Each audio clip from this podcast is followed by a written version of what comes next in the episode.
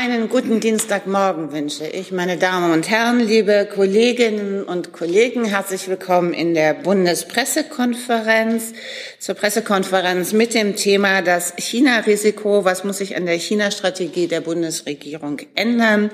Ich darf begrüßen Wenzel Michalski, Deutschlanddirektor von Human Rights Watch. Hanno Schädler, Referent bei der Gesellschaft für bedrohte Völker. Zu meiner Linken Dorkun Isa, Präsident des Weltkongresses der Uiguren. Er wird teilweise auf Englisch sprechen und auch auf Englisch antworten. Herr Schädler hat sich bereit erklärt zu übersetzen. Vielen Dank schon mal dafür. Und last but not least Dr. Sabine Fehrenschild, wissenschaftliche Mitarbeiterin und Researcher bei Südwind e.V., Institut für Ökonomie und Ökumene.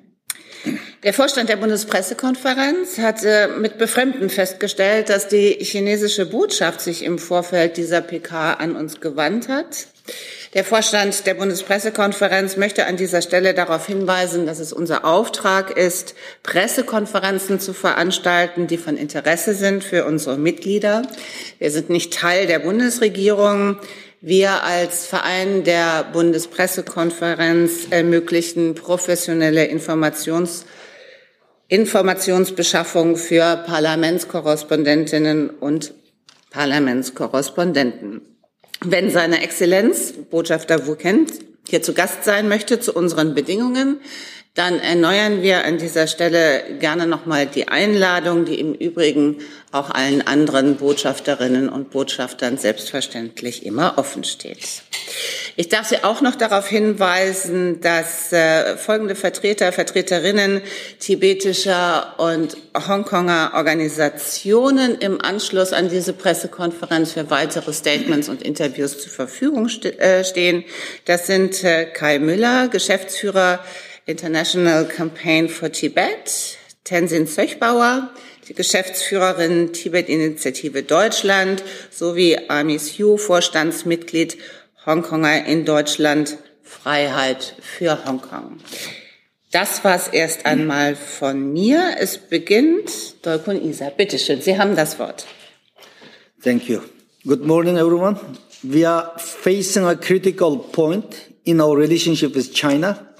Just two weeks ago, Xi Jinping secured a president breaking three term at the time where many countries are rethinking their Chinese strategies.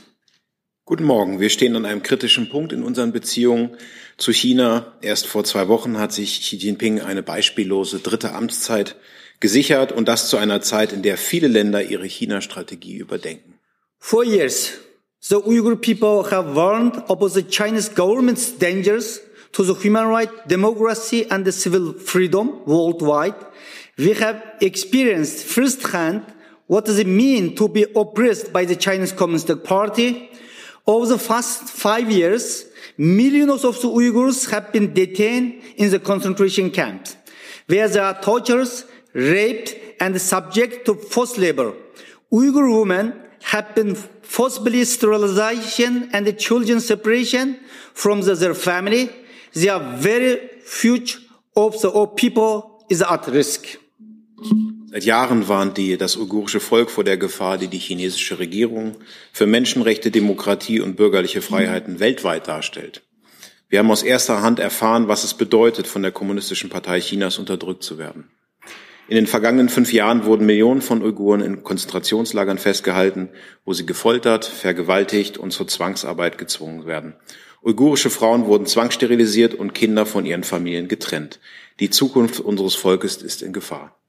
Meanwhile, just after the UN High Commissioner for Human Rights concluded China's action constitute international crimes, Chancellor Scholz has decided to pay homage, homage to the Xi Jinping in completely disregard of the human suffering of the millionaires.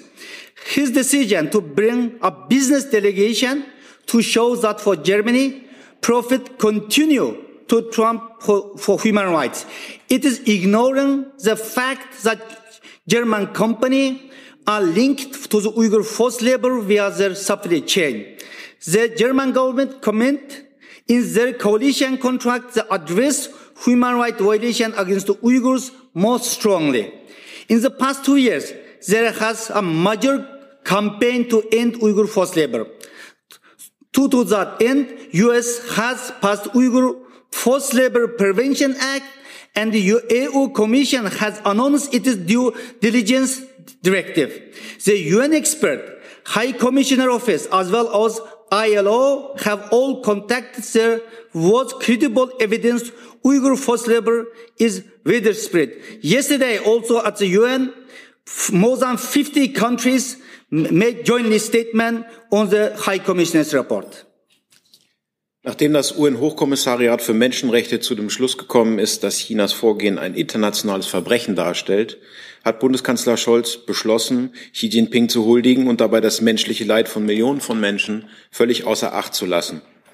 Die Bundesregierung hat sich in ihrem Koalitionsvertrag verpflichtet, die Menschenrechtsverletzungen an den Uiguren stärker anzusprechen und zu thematisieren. Seine Entscheidung, eine Wirtschaftsdelegation zu entsenden, zeigt, dass für Deutschland der Profit weiterhin über den Menschenrechten steht. Er ignoriert die Tatsache, dass deutsche Unternehmen über ihre Lieferketten mit uigurischer Zwangsarbeit in Verbindung stehen. In den vergangenen zwei Jahren hat es eine große Kampagne zur Beendigung der uigurischen Zwangsarbeit gegeben. Zu diesem Zweck wurden in den USA der Uyghur Forced Labor Prevention Act verabschiedet und die EU-Kommission hat ihre Sorgfaltspflichtrichtlinie angekündigt. Die UN-Experten, das Büro der UN-Hochkommissarin sowie die internationale Arbeitsorganisation sind alle zu dem Schluss gekommen, dass es glaubwürdige Beweise dafür gibt, dass uigurische Zwangsarbeit weit verbreitet ist. Und gestern haben 50 Staaten bei den Vereinten Nationen in den USA, in, in New York, die, die Politik der chinesischen Regierung gegenüber den Uiguren ein erneutes Mal kritisiert. Last week, the World Uyghur Congress and other civil society organization in Germany sent a letter to the chancellor asking him to not go to the China. We have urged German government to come to term with its moral and legal obligation to act against the Chinese government atrocity crimes. This is the not correct time for friendly dialogue and business as usual. The severity of the Uyghur genocide demands a strong and principled response. Thank you.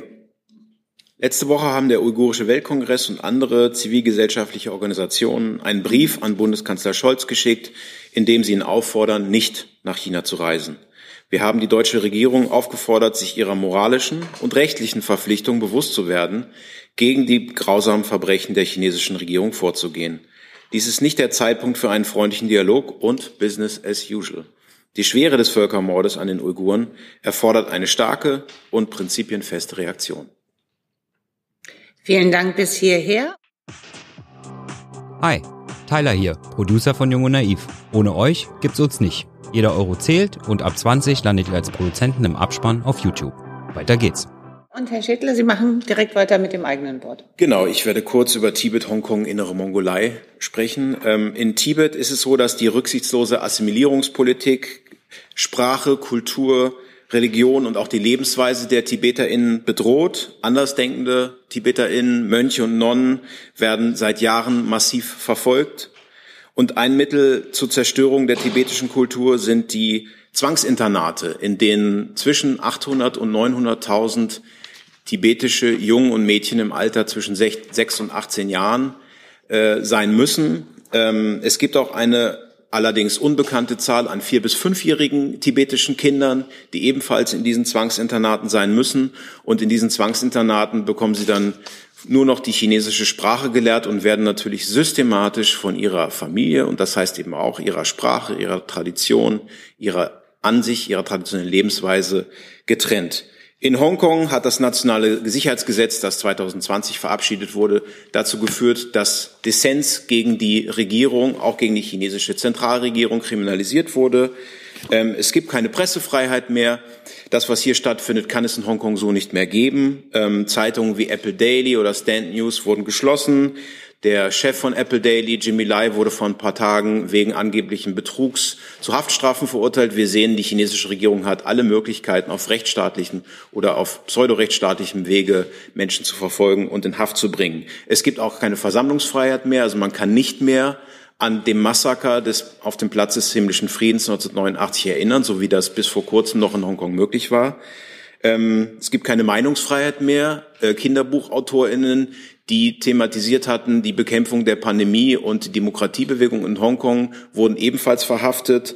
Ähm, Tausende von HongkongerInnen haben in den letzten Jahren aufgrund des nationalen Sicherheitsgesetzes ihre Heimat verlassen, die meisten von ihnen nach Großbritannien. Und ähm, der Bruch des 1984 in Kraft getretenen TB, äh, britisch-Hongkong bzw. britisch-chinesischen Vertrages über die Zukunft von Hongkong, der eigentlich vorgesehen hatte, dass bis 2047 Autonomie genossen wird, äh, wurde natürlich missachtet, obwohl es sich um ein völkerrechtliches Dokument handelt.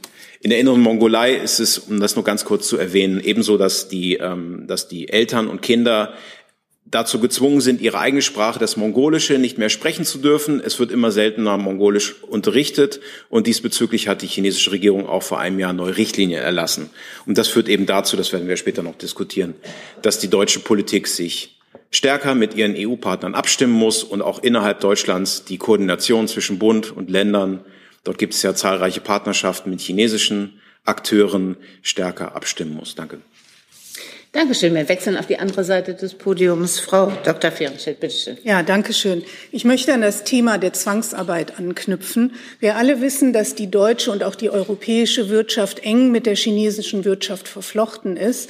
Das gilt nicht nur für solche großen Industrien wie die Automobilindustrie oder die Chemieindustrie, sondern das gilt auch für die Herstellung von Massenkonsumgütern wie Textilien oder auch Lebensmitteln. Allein 20 Prozent der global gehandelten Baumwolle werden in der autonomen uigurischen Region Xinjiang äh, auf dem Weltmarkt hergestellt oder für den Weltmarkt hergestellt. Fast die Hälfte des äh, global verwendeten Polysilikons für die Solarindustrie kommen aus dieser Region. Diese hohen Zahlen äh, sind nicht nur relevant äh, für eine wachsende Abhängigkeit von der Produktion in China, sondern auch wegen der erheblichen menschenrechtlichen Risiken dort. Äh, die sind vielfältig, aber äh, die Arbeit unter den arbeitsbezogenen menschenrechtlichen Risiken sticht besonders das Risiko der Zwangsarbeit, der staatlich organisierten Zwangsarbeit heraus von der besonders die Uigurinnen und andere ethnische Minderheiten in der autonomen uigurischen Region betroffen sind. Äh, wir haben schon gehört, dass mehrere Millionen Menschen davon betroffen sind über die letzten Jahre. Man kann davon ausgehen, dass es keine Produkte und keinen Zulieferer gibt, der in Xinjiang produziert, produzieren lässt, äh, der nicht das Risiko von Zwangsarbeit beinhaltet. Man kann bei, bei, keiner Lieferkette, die Kontakte zur Produktion in Xinjiang hat, ausschließen, dass Zwangsarbeit in der Lieferkette steckt. Das liegt zum einen daran, dass es keine Möglichkeit mehr gibt für unabhängige Audits, also Besuche unabhängiger AuditorInnen in den Fabriken. Das ist alles unmöglich gemacht worden. Äh, und das liegt an der sehr großen Intransparenz der globalen Wertschöpfungskette. Das gilt zum Beispiel vor allem auch für die Textilindustrie. Wir müssen wissen, dass 30 bis 40 Prozent der global produzierten Textilien aus China kommt, ein wachsender Anteil auch in Xinjiang hergestellt wird. Diese enorme Verflechtung führt dazu, dass wir eben mit Sicherheit in die EU und nach Deutschland Produkte aus staatlich angeordneter Zwangsarbeit in China ähm, importieren. Wichtig ist dabei zu berücksichtigen, dass die, das geopolitische Projekt der neuen Seidenstraße hier eine erhebliche Rolle spielt. Äh, die Land- und Seeverbindungen der neuen Seidenstraße führen bis nach Deutschland. Den Hamburger Hafen haben wir diskutiert. In Duisburg endet die Landroute, die Schienenverbindung der neuen Seidenstraße, die unter anderem durch Xinjiang läuft. Ruhe und Stabilität in Xinjiang ist ein massives Interesse der chinesischen Regierung, um das Projekt der neuen Seidenstraße, die Schienenverbindung nicht zu gefährden. Und das bedeutet, dass hier der Ausbau der wirtschaftlichen Verflechtung, der Ausbau der Exporte nach Zentralasien und nach Europa Hand in Hand geht mit einer wachsenden Unterdrückung und äh, arbeitsrechtlichen Risiken für die lokale Bevölkerung in Xinjiang. Die Folgerung aus meiner Sicht kann deshalb nicht sein oder nicht alleine sein, dass wir Wirtschaftsbeziehungen differenzieren, aus, äh, diversifizieren, um die Abhängigkeit von China zu reduzieren, sondern eine zentrale Folgerung muss sein, dass die Bundesregierung dieses Problem der Zwangsarbeit bei den Importen aus China wirksam adressiert, anspricht und äh, nicht nur gegenüber der chinesischen Regierung, sondern sich auch auf EU-Ebene einsetzt für ein wirk eine wirksame EU-Lieferkettenrichtlinie und einen EU-Importstopp nicht nur für Einzelprodukte bei Einzelprüfungen, sondern auch bei regionaler Herkunft aus dieser Region. Dankeschön. Wir danken Ihnen und Herr Michalski, bitte. Ja, guten Tag.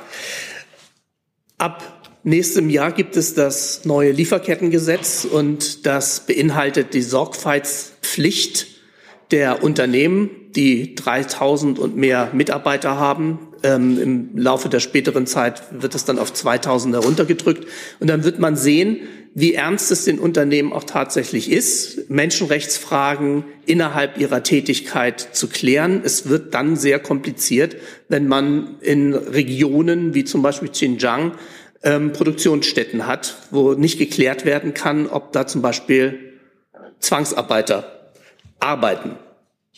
Es ist auch die Frage dann der Bundesregierung, inwieweit sie dieses Gesetz, ihr eigenes Gesetz sozusagen auch ernst nimmt und forciert. Deswegen war es so befremdlich, dass jetzt im kurz vor Inkrafttreten des Gesetzes ein Teil des Hamburger Hafens, ein Teil eines Terminals an Costco verkauft worden ist. Und zwar auf Bestreben des Bundeskanzlers, ohne dass dort eine transparente Due Diligence, also eine Sorgfaltsüberprüfungspflicht äh, vorgenommen worden ist. Die Gesamtlage in China, wie wir es eben gehört haben, ist in Xinjiang, in Tibet, in Hongkong, die Aggressionen gegenüber Taiwan, aber auch in den weiten anderen Teilen Chinas so ernst und so eklatant geworden. Wir können sehenden Auges beobachten, wie sich die Lage dort verschlechtert, dass dieser Besuch ähm, der, sagen wir mal, zu einem sehr interessanten Zeitpunkt kommt. Es kann jetzt nicht mehr sein, angesichts dieser eklatanten Lage, dass man Business as usual betreibt. Das hat die Regierung, die Bundesregierung ja auch betont. Aber wir werden sehen, was das nun wirklich bedeutet, wenn der Kanzler da ist. Wir fordern deswegen, dass das Thema Menschenrechte mindestens so prominent auf den Tisch gebracht wird in China bei dem China-Besuch wie wirtschaftliche Interessen. Die Tatsache, dass ähm, der Kanzler nur mit Industrieführern dahin fährt, lässt einen etwas zweifeln, ob das auch tatsächlich der Fall sein wird. Aber wir werden sehen. Danke. Dankeschön bis hierher. Wir sind bei Fragen. Eine Frage, eine Nachfrage bitte. Es ist immer schön, wenn Sie die Frage dann auch adressieren. Also an wen richten Sie diese Frage? Und wenn Sie sich zu Beginn der Frage kurz vorstellen, nicht alle kennen unbedingt alle. Das ist Herr Stuffig. Bitte schön. Ähm, ja, wir haben ja von Herrn Wenn auch Sie sich kurz vorstellen. Entschuldigung, Stefan Stuchlik, äh, ARD Fernsehen, Hauptstadtstudio. Äh, von Herrn Isa habe ich ja gehört, ähm, dass er strikt gegen den Besuch des Kanzlers in China ist. Ich hätte gern ein kurzes Statement, äh, wenn Sie gestatten, der drei äh, restlichen auf dem Panel vertretenen Expertinnen und Experten. Ähm, Frage, ist es denn vernünftig, überhaupt nicht hinzureisen? Ähm, kann man das überhaupt machen, mit einer Wirtschaftsmacht wie China nicht zu sprechen? Wären auch Sie dafür, die Reise zum jetzigen Zeitpunkt abzusagen? Dankeschön. Frau Fernschirm, möchten Sie anfangen? Ich habe Verständnis für die Forderung, die Reise abzusagen. Ähm, denke aber, wenn wirklich das Thema Menschenrechte und Arbeitsrechte auf der Agenda steht und prominent adressiert wird, dann äh, kann ich damit leben mit dieser Reise. Bitte. Ja, also ähm, ich sehe das genauso. Also die Reise sollte nicht abgesagt werden. Man muss miteinander sprechen, das ist ganz klar. Aber man muss eben dann auch über die unangenehmen Dinge sprechen, nämlich die Menschenrechtsverletzungen. Ähm, nur dann macht diese Reise überhaupt einen Sinn. Wir haben ja gesehen, spätestens seit dem russischen Angriff auf die Ukraine, was es bedeutet, wenn man über Menschenrechte elegant hinwegschaut. Man gibt Regimen wie dem russischen Regime, aber jetzt auch dem chinesischen Regime damit alle Legitimität zu tun, was sie wollen. Man ermuntert sozusagen diese autoritären Staaten, Menschenrechte zu verletzen, weil sie wissen, es bleibt ungeahndet, es bleibt ohne irgendwelche Folgen. Und das muss sich ändern. Die Reise ähm, findet zu früh nach der erneuten Krönung von Xi Jinping statt. Und das Schlimmste ist, sie findet nicht in Abstimmung mit EU-Partnern statt. Als Xi Jinping 2019, ich glaube, es war nach Paris gekommen ist, hat äh, Präsident Macron, Herrn Scholz und ich glaube auch ähm, die EU-Kommissionspräsidentin oder den damaligen EU-Kommissionspräsidenten eingeladen mitzuwirken. Und das ist ja auch ein äh, Ergebnis oder eine Begründung für die derzeitigen Verstimmungen zwischen Deutschland und Frankreich. Also Abstimmung. Und nur in dieser Abstimmung kann man dann eben auch das Thema Menschenrechte äh, stark vertreten. Ich gehe sehr stark davon aus, dass Herr Scholz sehr kleinlaut gegenüber Herrn Xi sein wird, beziehungsweise Li Keqiang, dem Premierminister, wenn es um das Thema Menschenrechte geht. Und es wäre besser gewesen, sich da mit anderen Staaten abzustimmen. So wie das auf der UN-Ebene durchaus erfolgt. So, Satz, Herr Stuchlik? Dann Frau Kollegin. Bitte schön, ja. Miriam Holstein von Tier Online. Also die Hoffnung, dass sozusagen das, äh, das anzusprechen bei Xi Jinping einen großen Effekt hätte, die können ja sozusagen begrenzt sein. Deswegen würde mich interessieren, was würden Sie denn als nächsten Schritt von der Bundesregierung, Schrägstrich von Bundeskanzler Olaf Scholz erwarten? Also sozusagen noch an konkreteren Maßnahmen, teilweise klang es ja schon an, und auch nach Rückkehr wieder von dieser Reise. Yes. Wer möchte? Yes. Bitte. Well, we actually we we are asking the uh, this uh, this is not correct time to uh, uh, visiting to China or make business with China because this is the situation for the Uyghur, particularly Uyghur Tibet, is not and, in the human right. It is already beyond the human right. It's because Chinese government committed genocide against Uyghur today. Uh, so that's why so this is not correct time. But if he visit we asking chancellor must be very clearly point should be close the concentration camp. Okay. Give yeah. Okay. A chance for translation. Also es ist aus äh, ist noch nicht die richtige Zeit für einen sehr freundlichen und Business as usual Besuch, wenn ich so nennen darf. Ähm, ähm, die Menschenrechtsverletzung an den TibeterInnen und vor allen Dingen der Völkermord an den UigurInnen lassen es nicht zu, dass man ebenso freundlich weitermacht. Und sorry, what was the third point? What was your third point? The third point. Lager. Und äh, Kanzler Scholz sollte wenigstens oder mindestens die Schließung der Lager in Xinjiang Ostturkestan fordern. Yeah. And another issue, today I'm the German citizen, but I have not contact last five years. My mother died in concentration camp. My two brother in the concentration camp is one sentenced to life, another is 16, 17 years. So I have asked the German chancellor, former chancellor, current chancellor, foreign ministry, I asking them to get some information from, from my family, but not. So that's why my case not unique. Quite a lot of Uyghur who living in Germany have the same problem. So chancellor must be talking to Xi Jinping, should be, should have a, uh, and the communication right, and should, should be protecting our family members. Ich bin deutscher Staatsbürger. Meine Mutter ist im Lager gestorben. Meine Brüder wurden zu langen Haftstrafen verurteilt. Ich habe seit Jahren keinen Kontakt zu meinen Familienangehörigen dort haben können. Ähm, so geht es vielen UigurInnen, die auch hier in Deutschland leben, hierhin geflüchtet sind. Und deswegen muss der Kanzler mindestens auch fordern, dass die Informationssperre, die es gibt, dass es wieder Möglichkeit, dass die aufgehoben wird und dass es wieder Möglichkeiten gibt, von hier lebenden UigurInnen mit ihren in Ostturkestan, Xinjiang, in China lebenden Angehörigen kommunizieren zu können. Zusatz, Frau Holstein? Nee? Eine Zusatzfrage. Ja, also ich würde denken, dass die Aufgabe im Anschluss an die Reise beginnt. Und zwar muss die deutsche Bundesregierung die Vorlagen, die es jetzt auf EU-Ebene gibt, zum einen zu der EU-Richtlinie zum Lieferkettengesetz und zum anderen zu dem Importverbot für Produkte aus Zwangsarbeit, eine proaktive Rolle einnehmen und zu einer schnellen und wirksamen Verabschiedung und Umsetzung innerhalb der EU beitragen. Sie hat bisher, zumindestens was das Sorgfaltspflichtengesetz angeht, da eine zögerliche Haltung Haltung ähm, und äh, tendiert eher dazu, die Vorlage aufzuweichen. Und das äh, muss auf jeden Fall beendet werden. Nur über solche gesetzlichen Regelungen haben Unternehmen wirklich dann auch die flächendeckende Veranlassung, ihren Sorgfaltspflichten nachzukommen. Herr Schädler, Herr Michalski? Ja, also der Kanzler sollte auf jeden Fall das, was er jetzt macht, nicht mehr wiederholen. Er sollte sich bei allen künftigen China-Reisen und auch den Besuchen aus China mit seinen europäischen Partnern und PartnerInnen einfach absprechen. Das ist mit das Wichtigste. Also wenn ich ein Beispiel ganz kurz geben darf, auf der Ebene der Vereinten Nationen ist Deutschland einer der Staaten, ähm, die so der sogenannten gleichgesinnten Staaten, die seit Jahren in äh, Stellungnahmen die chinesische ähm, Politik gegenüber den UigurInnen und TibeterInnen kritisieren bei jeder, fast jeder sich bietenden Gelegenheit. Das ist gut. Aber wenn es dann um die bilateralen Verhältnisse geht, dann wird wieder die Außenwirtschaftspolitik betont und die Chefs von BASF und Volkswagen, die wichtige oder sozusagen für die China ein großer Markt ist, fahren mit und die bestimmen dann auch sehr stark und zu stark die deutsche Außenpolitik. Also Abstimmungen mit den europäischen Partnern. Das, was auch unter Frau Merkel nicht so wirklich gemacht wurde und jetzt auch bis jetzt unter Herrn Scholz, das muss sich auf jeden Fall ändern.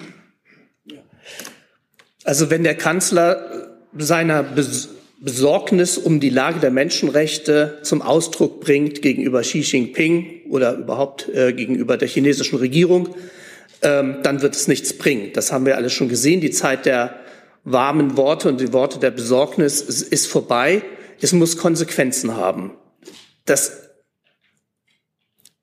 ist einfach nötig angesichts der schlimmen Menschenrechtslage und der sich immer verschlimmernden Menschenrechtslage in ähm, China. Und er hat eigentlich ja auch ein sehr handliches Werkzeug in seinem Kasten dabei, nämlich das neue Lieferkettengesetz. Damit kann er ja sagen, also es tut uns leid, wir müssen uns an unsere eigenen Gesetze halten. Es ist jetzt ein deutsches Gesetz, ein europäisches Gesetz kommt demnächst, ein Anti-Sklaverei-Gesetz wird es auch noch geben. Ähm, damit haben eigentlich ähm, europäische Politiker inklusive dem Kanzler ein sehr gutes Instrumentarium, um ihren Forderungen Nachdruck zu verleihen. Die nächste Frage bitte, Herr Kollege. Ja, Finn Meyer Kuckuck von äh, Table Media. Ähm, ich äh, adressiere die Frage nicht genau, aber mir reicht eine Antwort, weil sie sich wahrscheinlich ähneln wird. Vielleicht können Sie sich untereinander koordinieren. Es gab jahrelang die Vorstellung, dass die Wirtschaftsbeziehungen auf eine magische Weise auch die Menschenrechtslage verbessern. Wandel durch Handel ähm, das Schlagwort. Ich möchte Sie um eine äh, Zwischenbilanz nach den Kanzlerschaften Kohl, Schröder, Merkel bitten, wo ja diese Wirtschaftsdelegationen auch damit begründet wurden, dass man damit auf äh, eine indirekte Weise auch etwas für die Veränderung im Land tue. Wer möchte? Ja, kann ich sagen. Also äh, durch Wandel durch Handel glauben ja mittlerweile selbst die Industrieführer nicht mehr. Selbst der BDI hat ja ähm, ein, angefordert, eingefordert äh, von den Firmen, die in Xinjiang sind, sich dort um die Menschenrechte zu kümmern und die durchzusetzen in ihrem Tätigkeitsrahmen. Äh, der Präsident, Bundespräsident, der selber einer der Befürworter dieses Mottos war, Wandel durch Handel hat selber vor einigen Tagen gesagt, das ist alles, steht in Ruinen. Also das ist ein Slogan von gestern, der hat gestern nicht gestimmt, stimmt heute nicht und wird morgen auch nicht stimmen. Zusatz, Herr Bayer? Nee. Dann gehen wir von uns aus gesehen auf die rechte Seite. Bitte schön. Äh, Marcel Fürstener, Deutsche Welle. Ich habe eine Nachfrage zur Lieferkette. Frau Fehrenstedt, Sie haben ja die Schwierigkeit beschrieben, die überhaupt nachvollziehen zu können. Äh, jetzt sagt Herr Michalski, Sie, äh, daran müsste künftig dann, wenn sie denn wirksam wird, also das Gesetz wirksam wird, erinnert werden. Da sehe ich einen gewissen Widerspruch in der Bewertung der Wirksamkeit, die man möglicherweise auch hat, wenn man damit mit diesem Instrument umgehen will. Wenn Sie da vielleicht mal mir sagen könnten, ob Sie da in der Tat äh, uneins sind in der Bewertung oder ob ich Sie möglicherweise falsch verstanden habe. Äh, ich weiß jetzt nicht, ob ich Ihre Frage richtig verstanden habe, aber wenn es Ihnen darum geht, ob die Intransparenz in der Wertschöpfungskette praktisch die Wirksamkeit des Lieferkettengesetzes behindert, das, das war die Frage. Okay. Ähm, die Unternehmen sind ja durch das Lieferkettengesetz angehalten, Transparenz in ihre Lieferkette zu bringen, zumindestens hausintern. Und wenn es anlassbezogene Hinweise gibt auf Missstände, auf menschenrechtliche Risiken in ihrer Lieferkette, dann müssen sie tätig werden. Und äh, eine Lieferkettenbeziehung zu äh, zum Beispiel im Textilsektor zu Rohstoffen aus Xinjiang wäre ein solch anlassbezogener Hinweis und müsste eigentlich dazu führen, dass äh, die, das Unternehmen laut Lieferkettengesetz seinen unternehmerischen Sorgfaltspflichten nicht nachkommt. Die Herausforderung wäre also, dass das Unternehmen jede Beziehung zu eben Rohstoffen oder Zulieferern in Xinjiang kappt oder auch zu Zulieferern in anderen Orten Chinas, die eben von staatlichen Programmen wie Arbeitstransferprogrammen oder Armutsbekämpfungsprogrammen vermutlich ZwangsarbeiterInnen aus dieser Region beschäftigen. Also ich sehe da keinen Widerspruch, wohl aber eine Herausforderung. Zusatz, Herr Fürstenau? Nee, also ich denke, wenn Herr Michalski jetzt von sich aus nichts dazu sagt, dann bewerten Sie es genauso. Ansonsten würde ich Sie auch um eine Stellungnahme bitten. Ja, also ähm, die, die Sorgfaltspflicht gibt es ja nicht erst ab Januar, sondern schon seit vielen Jahren nach den UN Guiding Principles. Das ist jetzt nur in ein Gesetz eingeflossen. Es gibt viele Beispiele, wo die Lieferketten transparent überprüft worden sind. Einige Firmen haben damit schon angefangen. Ähm, viele Firmen haben ihre CSR-Abteilung, also die sich darum kümmern, ausgebaut in Erwartung zu dem Gesetz. Und ähm, deswegen muss man einfach erwarten, dass diese Sorgfaltspflicht auch wirklich sorgfältig, dass der sorgfältig nachgekommen wird. Ist es möglich, dass es einfach ist, sagt kein Mensch. Aber man muss es tun. Wir machen es ja auch, wir haben ja auch Umweltschutzbedingungen, gegen die sich früher Firmen ähm, gewährt haben, die jetzt aber ganz alltäglich sind im Gebrauch, ob das jetzt in Deutschland ist oder irgendwo anders, wo deutsche Firmen ihre äh, Niederlassung haben. Gibt es weitere Fragen, weitere Wortmeldungen? Herr Bragel? Sven Bargel, Forum Wochenmagazin. Ich habe noch mal mit dem Sorgfaltspflichtgesetz beziehungsweise äh, ich kann mir bei China vorstellen, wenn die Sachen produzieren, was mit Menschenrechten, mit der Umwelt nicht zusammengeht, in einer Region, dass die einfach knallhart das umetikettieren, dass aus einer anderen Region kommt, dass wir das hier in Deutschland gar nicht überprüfen können. Also das ist so meine.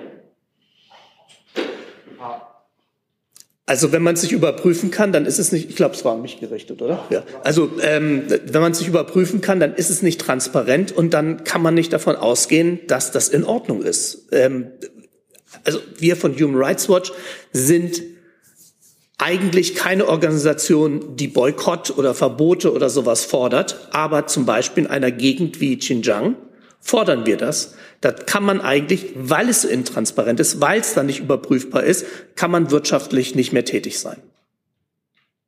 Also ich würde das äh, vollkommen unterstreichen. Ich glaube, im Moment sind die viele Unternehmen sehr unruhig, weil sie wissen, dass die Berichterstattungspflichten auf sie zukommen.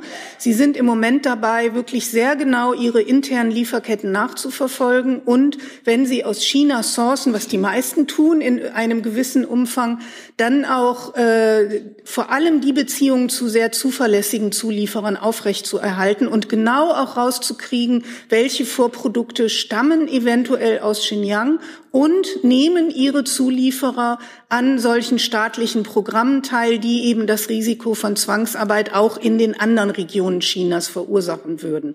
Und man kann auch sehen, dass es eine leichte Absatzbewegung von China gibt. Das liegt natürlich auch daran, dass Produktion über viele Monate brachgelegen hat.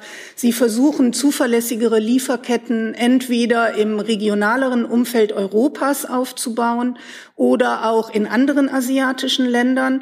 Deshalb war der Hinweis auf die Seidenstraße, finde ich, auch so wichtig, weil in vielen asiatischen Ländern, aber auch im europäischen Umland, also in nordafrikanischen Produktionsländern oder in der Türkei zum Beispiel, Vorprodukte aus China weiterverarbeitet werden. Also zum Beispiel Baumwolle, die dorthin oder Garne, die dorthin exportiert werden. Und wenn man überlegt, dass innerhalb Chinas wirklich 80, 85 Prozent der Baumwolle in Xinjiang angebaut werden, das ist eben 20 Prozent der, des globalen Weltmarktes, dann weiß man, wenn Garne und Baumwollgarne aus, aus China kommen, dann sind die, haben die ein sehr hohes Risiko von Zwangsarbeit. Und Unternehmen versuchen eben jetzt, sich umzusortieren und versuchen, ihre Lieferketten für sich transparent zu bekommen. Wie weit sie das schaffen, das, da bin ich selber auch mal sehr gespannt. Das werden wir nächstes Jahr sehen, wenn die Berichte veröffentlicht werden müssen. Da muss man sehr genau hinschauen und auch sehr genau, wirklich genau auf dieses Risiko der Zwangsarbeit schauen. Ich noch eine Sache ergänzen darf. Der Volkswagen-Chef, der neue Herr Blume, der seit September 20, seit diesen Jahres ähm, jetzt im Amt ist, äh, wird so wie es bis jetzt aussieht, die Politik seines Vorgängers Herrn Dies fortführen. Herr Dies hat vor ein paar Monaten noch im Interview gesagt, dass er sich, was die Vorwürfe von Zwangsarbeit äh, von chinesischen Zuliefererfirmen im Kontext mit Volkswagen betrifft, äh, darauf verlasse, was ihm von chinesischer Seite zuge zugesagt würde, beziehungsweise zugesichert würde. Und es ist natürlich schwierig für ein Unternehmen wie Volkswagen, die vor der Herausforderung stehen alle Unternehmen, aber die Einschätzung teilen wir, glaube ich, alle, wenn die Unternehmen selber nicht viel stärker dafür sorgen, gerade so ein großes Unternehmen wie Volkswagen, seine Lieferketten stärker zu untersuchen und öffentlich und wahrscheinlich auch gegenüber der Politik immer zu sagen, dass man sich auf Zusagen der chinesischen PartnerInnen verlasse, das reicht nicht mehr aus. Da sind wir uns doch alle. Das wissen wir doch alle. Frau Holstein noch mal, Sekunde, da, ja. Frau Welti, nochmal eine Frage direkt an Sie. Was war denn die Aufforderung oder der Inhalt des Schreibens der chinesischen Botschaft, dass diese Pressekonferenz hier abgesagt wird oder was? Ich habe dazu gesagt, was ich dazu sagen wollte. Herr Stuchlik? So, da. Ähm, Herr Michalski, vielleicht auch Herr Schädler, ähm, ist, Sie haben ja bereits erwähnt, ähm, dass es Parallelen gibt ähm, zum Umgang mit, mit Russland, äh, dass man Lehren gezogen haben sollte.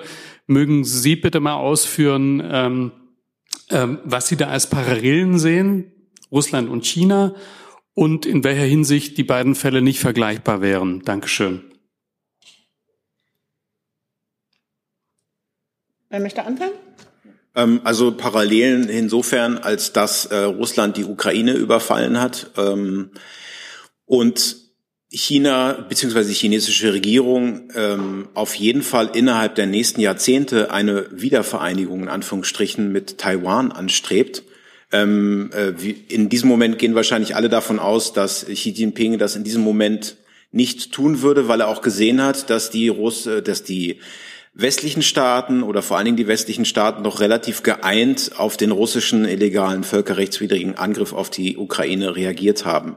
Also parallel insofern, als dass sich Diktatoren ihre eigene Realität erschaffen und äh, dann überrascht sind, wenn es doch mehr Gegenwind gibt. Aber die chinesische Regierung gilt auch bei den Analysten, die sie total ablehnen oder NGOs natürlich, im Vergleich zu dem, was aus Herrn Putin in den letzten Jahren geworden ist, als rational in dem Sinne, dass sie etwas genauer kalkuliert, was die Folge eines möglichen Angriffs auf Taiwan sein könnte.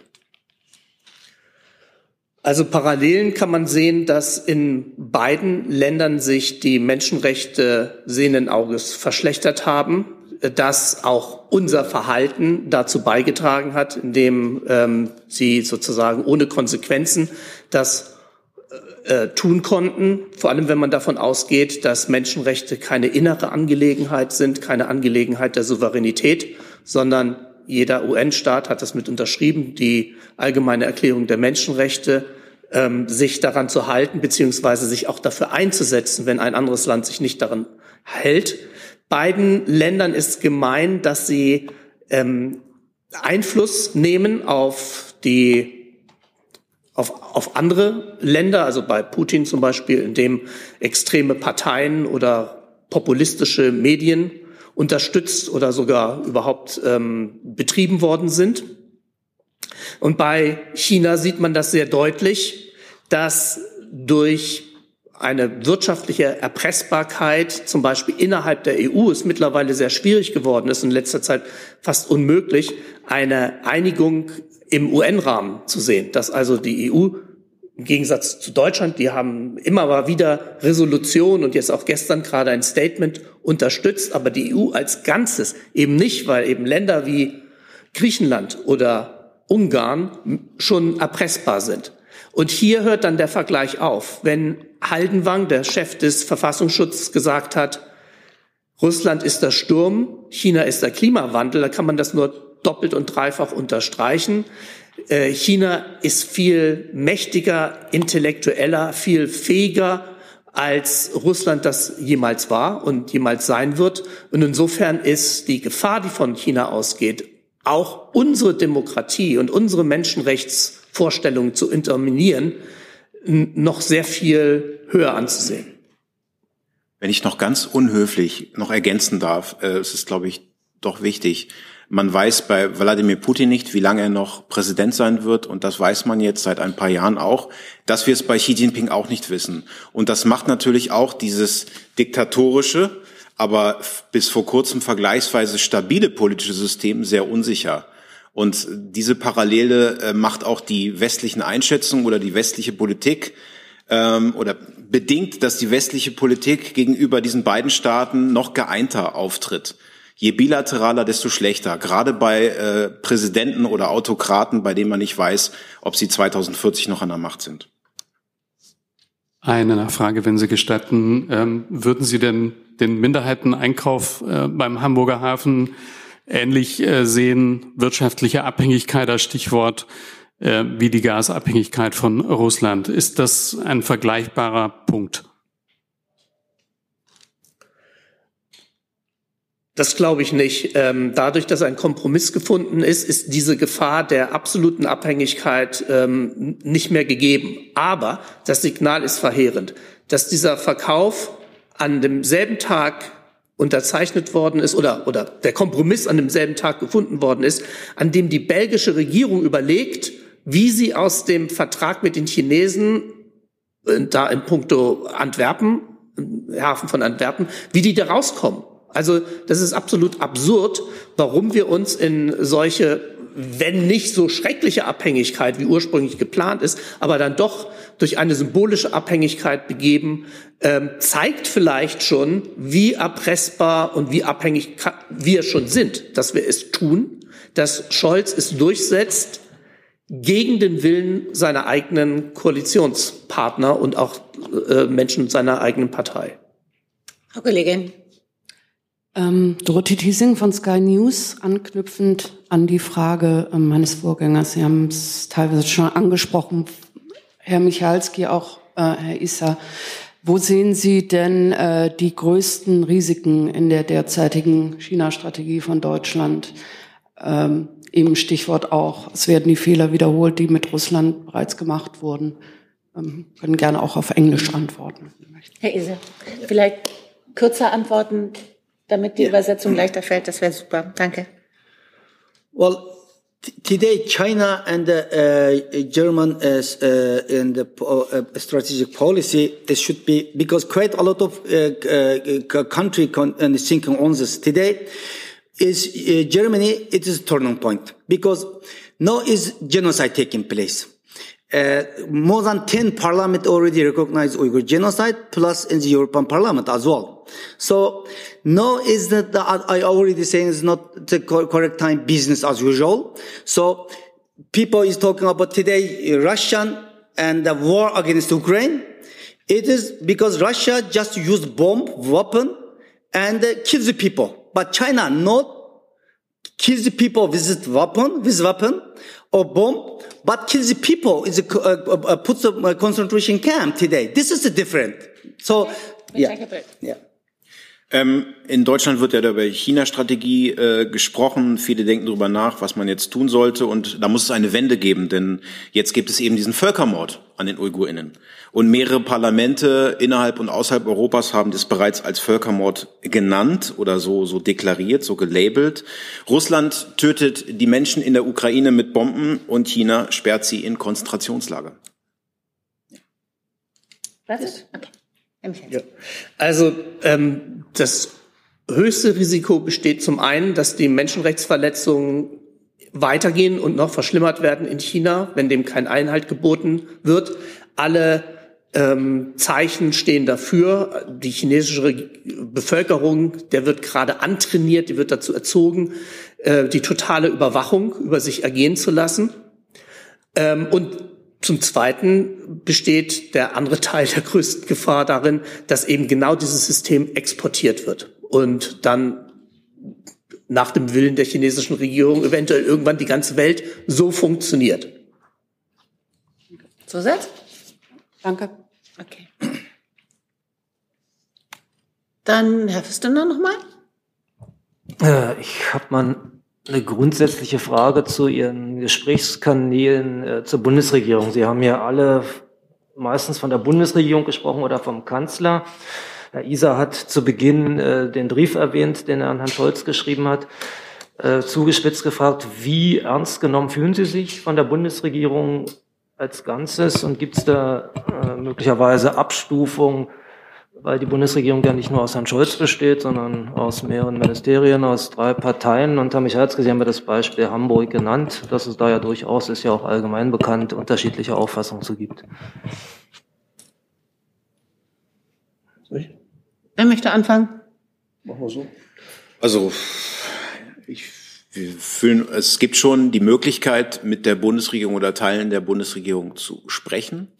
Ähm, und wir wissen ja alle, dass die unterschiedlichen Ministerien und beziehungsweise teilweise auch mit dem Kanzleramt in bestimmten Fragen, Beispiel Hamburger Hafen, über Kreuz liegen. Die Staatssekretärin im Auswärtigen Amt hat ja nach der Entscheidung oder nach dem Kompromiss der Koalition nochmal geschrieben an das Bundes Bundeskanzleramt, warum dies trotzdem ein Fehler gewesen sei. Aber sozusagen äh, im Sinne von, äh, nimmt die Bundesregierung die Zivilgesellschaft ernst, das müssen wir natürlich alle einzeln beantworten, aber ich würde sagen, die machen natürlich nicht das alles, was wir sagen, oder, aber es gibt eben, das ist der große Unterschied, das wird einem immer wieder bewusst, wenn man das mit diktatorischen Regimen vergleicht, hier die Möglichkeit, als Zivilgesellschaft an die Bundesregierung und an Parteien ranzutreten. Das ist ein, generell kann ich das nur so sagen, sehr hohes Gut.